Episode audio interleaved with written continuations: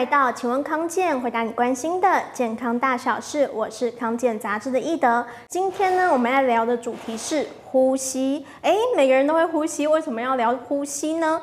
因为呢，呼吸其实是和我们的自律神经、睡眠、压力，我们的健康有很大的影响，而且呢，呼吸其实有很多方式哦，所以我们要请刘博医师来带我们练习。欢迎刘医师。Hello，易德好，大家好，我刘医师。哎，刘医师，想要先问一下，就是呼吸到底对健康有什么样的影响？它的重要性是什么呢？嗯，对，我们人离不开空气、阳光、水，哈，是。那这个空气来讲是太重要的。我们这样这个呼吸之间来讲，吸进去的空气，我们利用它这个所谓的氧气。来提供身体一个非常重要的一些能量来源。哈，我们先讲呼吸的速度来讲的话，一般我们在大人大概每分钟大概十五到二十次的呼吸，小孩子来讲大概婴儿有时候会呃三十到四十次的呼吸。但是如果假设你的呼吸非常急促，哈啊，或者说我们讲呼吸的方式错误，或者说浅呼吸，啊，我们讲呃呼吸不够，甚至有些他们在有些慢性的肺部的疾病来讲，呃最简单我们讲的是新冠病毒感染之后。那有些人会诶什么呼吸急促啦？我本来是呼吸是吸呼吸呼，就突然，对不对？那就有问题哈。那呼跟吸之间的话，就是吸气我们是带氧气，我们呼是把二氧化碳排出来。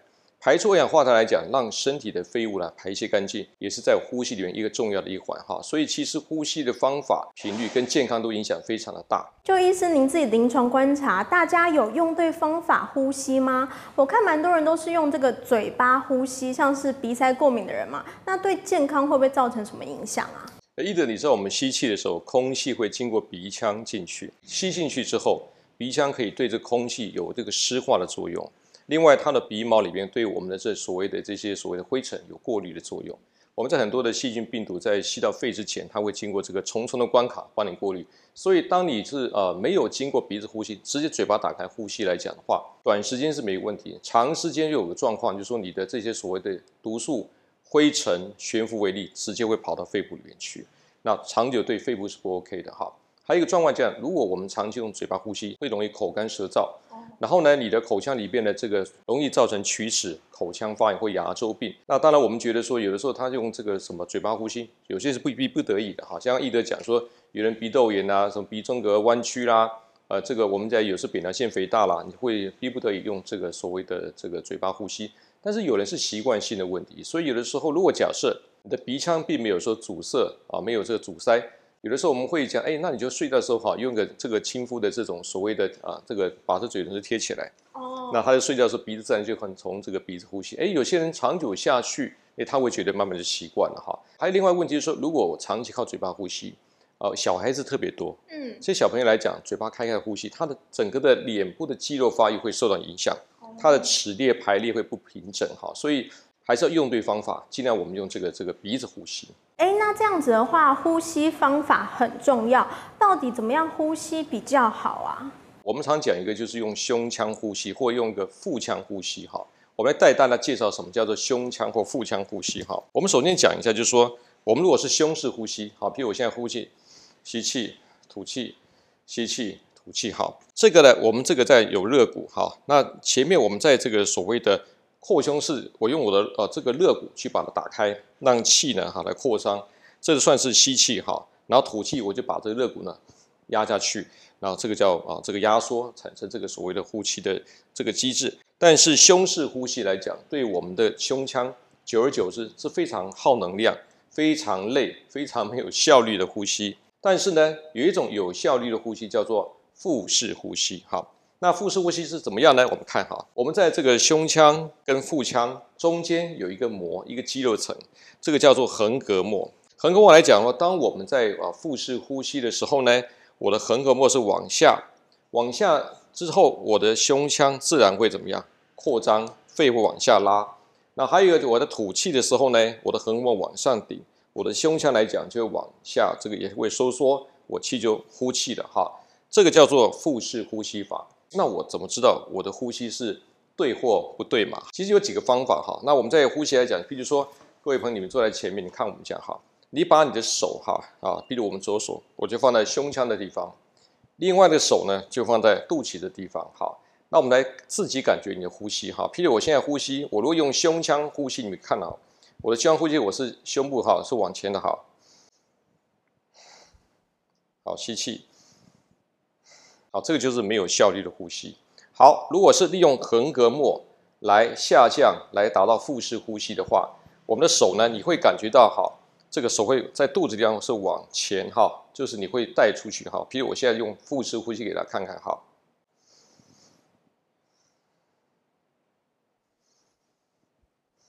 有没有看到一德？有有有。这个就是腹式呼吸，那不是故意叫你把肚子顶出去，有你是真的来讲，利用横膈膜的升降来让你的这个胸腔里边的体积增加，来达到吸气。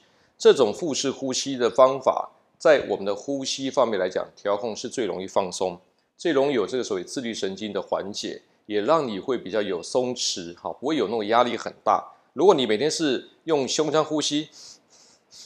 这一吸之间的话，它的效率非常差。那这个久而久之啊，你的胸腔来讲会非常累，而且这种人容易驼背，然后呢，精气神会不好，容易脊椎也会呃这个方向不对。还有这个久而久之，你的胸廓是垮的，然后你循环也不太好。所以尽量我们用所谓的这种腹式啊腹式呼吸法来达到最有效的这个呼吸，最比较好的方法啦。那有没有跟就是正念有关的呼吸方式可以跟大家分享一下？呃，二零一九年在美国威斯康星他们大学做了非常大的研究，就是利用正念加上呼吸的方式调控好，对于我们沮丧、忧郁、啊压力、躁郁啊、自律神经失调，甚至说这个注意力不集中啊、过动都有很大的好处。我们在呼吸的过程当中，你会感受当下，你会感觉到呼吸的这个进出的状况，来达到一个思念会比较平静、心定的一个状态。哈。这是我们用这种所谓自我觉察或自我察觉的方式来用正念来达到呼吸，不管是有有意识的这个腹式呼吸，或者无意识的胸腔呼吸来讲的话，它在结合我们脑波的这个操作过程当中，会让你的思域神经放松更多。所以，我们常常讲说，其实我们在做这个动作的时候，你就开始要想如何去有一个正念。好，那感觉非常重要。那你今天可以在那边，譬如说我今天坐在一个地方。我现在假设我要做这个正念合并啊，这个正确的腹式呼吸，我可能要感受它的存在。你可以眼睛微微闭起来，然后呢，我可以感觉我的气哈开始哈，开始从进入鼻腔，然后你可以看感觉到这个气哈，你再思考看看，诶，进入了我们的咽喉里面去哈。再来呢，气管哈打开了，气进到我们气管，再来你会觉得空气跑到我们的肺部去扩张。这个你会觉到这个东西，它的过程当中，你会感觉气流的顺畅度。其实，呃，你在做这个动作的时候，你会忘了外面很多纷纷纷扰扰的事情，你会很快的觉得说，这是一个当下非常放松，这个很强烈的意念来讲，对你的这自律神经松弛是很有帮助的。比如说，你今天压力很大，来，我们慢慢的用腹式呼吸，手可以摸摸的你的这个旁边有的东西，譬如我今天摸这个纸，我感觉到纸的存在。你就发现很多东西，也就是一个物质相，不需要很急迫去处理很多事情的。当你静下心来，用呼吸、用正念方法来讲，你的身体的心灵、自律神经、细胞能量是平的、顺的，就不会这么焦虑的。哎，那医生针对这个大家比较常见的这种睡眠的问题啊，睡不好的话，有没有办法靠这个呼吸来解决呢？也是有的哈。其实你看我们在。呃，这个这个瑜伽这一块哈，对，它有一个很有名叫做四七八的呼吸法则哈。所以四七八就是我花四秒钟吸气哈，比如我们来吸气哈，吸气一秒、两秒、三秒、四秒，好，OK。这时候呢，我的气已经在胸腔里面了，我就停大概七秒啊，一二三四五六七秒结束了。再来，我再花八秒的时间吐气，好，你可以用嘴巴呼气，好，而且用呼的声音出来，比如我们呢，呼。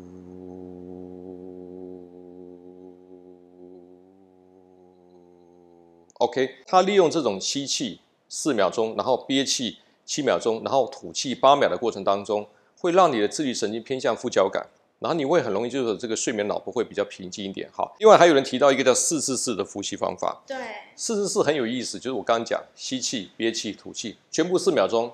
这个来讲反而是让你怎么样？比如说你工作压力很大，我紧绷，就是我们的注意力不集中了，你就开始我用四四四。譬如说我吸气四秒，吸气。好，那我们就憋气四秒钟。好，一样四秒钟，我们就把气吐出来。好，四秒钟，四四四，我跟你讲，精神就来了。所以哈哈，你们可以试试看哦。就是说，如果但是你不要说我睡我睡睡不着，我用四十四这边你更睡不着，不能用这种方式。简单说，这种叫做呃呼吸的法则哈，用呃吸气、憋气、吐气的时间的控制。来达到自律神经不同的一种调节，就是有这种啊呼吸的方法。哎，那最后啊，想要请刘医师分享一下自己私人私房的这个呼吸方式的练习怎么样？我自己会比较哈，从我我我不喜欢记秒数了。哦。我觉得记秒数来讲也会让我分心。我就很自然的哈，下巴要放松哈，然后呢，胸腔我们的这个脊椎要挺直哈，然后呢就很自然的眼睛闭起来哈。那吸气的时候，我是嘴巴闭起来，我用意念去思考、去感受我的吸气的状态，哈，就是吸气。同时，我常常会把我的手放在我的桌子上，就放着，就这样，就开始感受吸气的过程。我会想说，这吸气气量从鼻腔、咽喉、气管、肺打开了。完了之后呢，我会自己觉得憋气憋多久都没关系，两秒、三秒都无所谓，哈。那觉得我想气吐出来就开始，那我习惯性从嘴巴啊吐出来，就是我会有点声音，好，有点低音的声音，好，呜，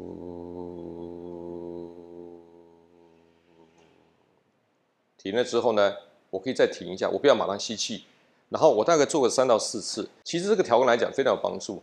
那在做这个呼吸过程当中，有一个很重要的原则，肩膀不要去耸起来，哦，很多会耸肩，压力很大。嗯那根本没办法放松，所以你就记得做任何事情就手肩膀放下来，肩膀放下来去做动作。所以呃，其实呼吸对了，健康就来了；呼吸方法错误，你健康问题出非常大。善用我们这个本来就要呼吸的本能，来达到身体调节，是一个非常好的养生的方法。